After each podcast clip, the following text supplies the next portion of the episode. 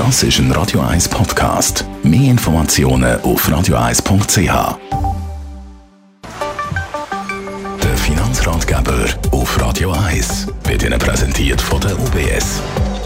Stefan Stotz, die UBS, die hat eine Studie gemacht zum Thema Frauen und Finanzen. Da ähm, heisst ja manchmal, gäbe es zwischen den Geschlechtern äh, ein, ein Ungleichgewicht. Was ist da rausgekommen bei dieser Studie? So, die zentralsten Erkenntnisse sind eigentlich, dass äh, nach wie vor in der Schweiz nicht so viele Frauen sich mit diesen langfristigen Finanzthemen eigentlich wie Vermögensaufbau auseinandersetzen.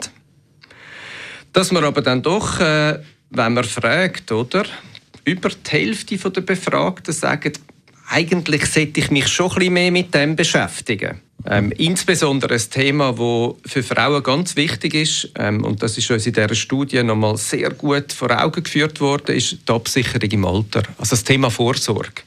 Eben das langfristige Anlegen und die langfristige Perspektive.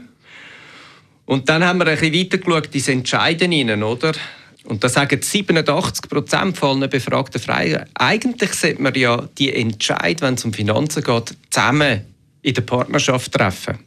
Wenn man dann aber fragt, wie die Realität heute aussieht, dann ist es natürlich nur etwa knapp in der Hälfte so, dass man das wirklich dann auch gemeinsam macht. Und da glaube ich, man hat äh, eine gewisse Diskrepanz, die auch ja, doch ein Rechtspotenzial zeigt. Einerseits, weil es signalisiert, dass man gerne sich mehr damit auseinandersetzen möchte aber sich auch entsprechend kann einbringen in der Zukunft. Ich glaube, das geht sicherzustellen. Mhm. Ihr habt ja unter anderem, glaube ich, ältere Frauen explizit äh, gefragt, was die ihrem jüngeren Ich also im Nachhinein würden raten in Finanzsachen. Ja, doch 70 Prozent von diesen Frauen, die raten ihrem eigenen inneren Ich, oh, vielleicht hätte ich doch früher mich anfangen kümmern um meine Altersvorsorge.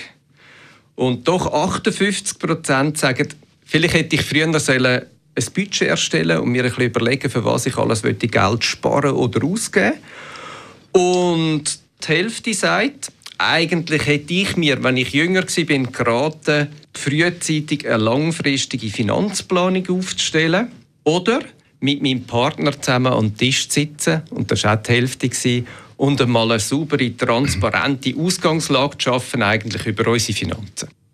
Gut, da gibt es sicher auch noch ein paar Männer, die sich das irgendwann äh, eingestehen müssen. Aber die Studie die ist jetzt also nur um Frauen gegangen. Was ist ähm, so euer Fazit? Ich glaube, man muss aufpassen. Manchmal haben wir den Eindruck, wenn die Resultate liefern, dass es doch noch ein so ist, dass man den Eindruck erweckt bekommen ähm, dass Frauen schlechter umgehen als Männer mit Geld. Und ich glaube, das wissen wir alle, das stimmt überhaupt nicht.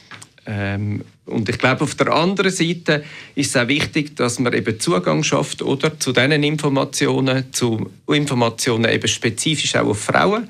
Und alle, die da zulassen, ähm, ich kann Ihnen empfehlen, www.ubs.com, ganze Stichworte Women's Wealth Academy, ähm, wo man das Gefühl hat, ein paar ganz spannende Insights und vielleicht auch Tipps und Tricks, äh, wie man als Frau dann mit Geld kann umgehen kann. I'm too sexy for my love, too sexy for my love, loves. Das ist ein Radio 1 Podcast. Mehr Informationen auf radio1.ch.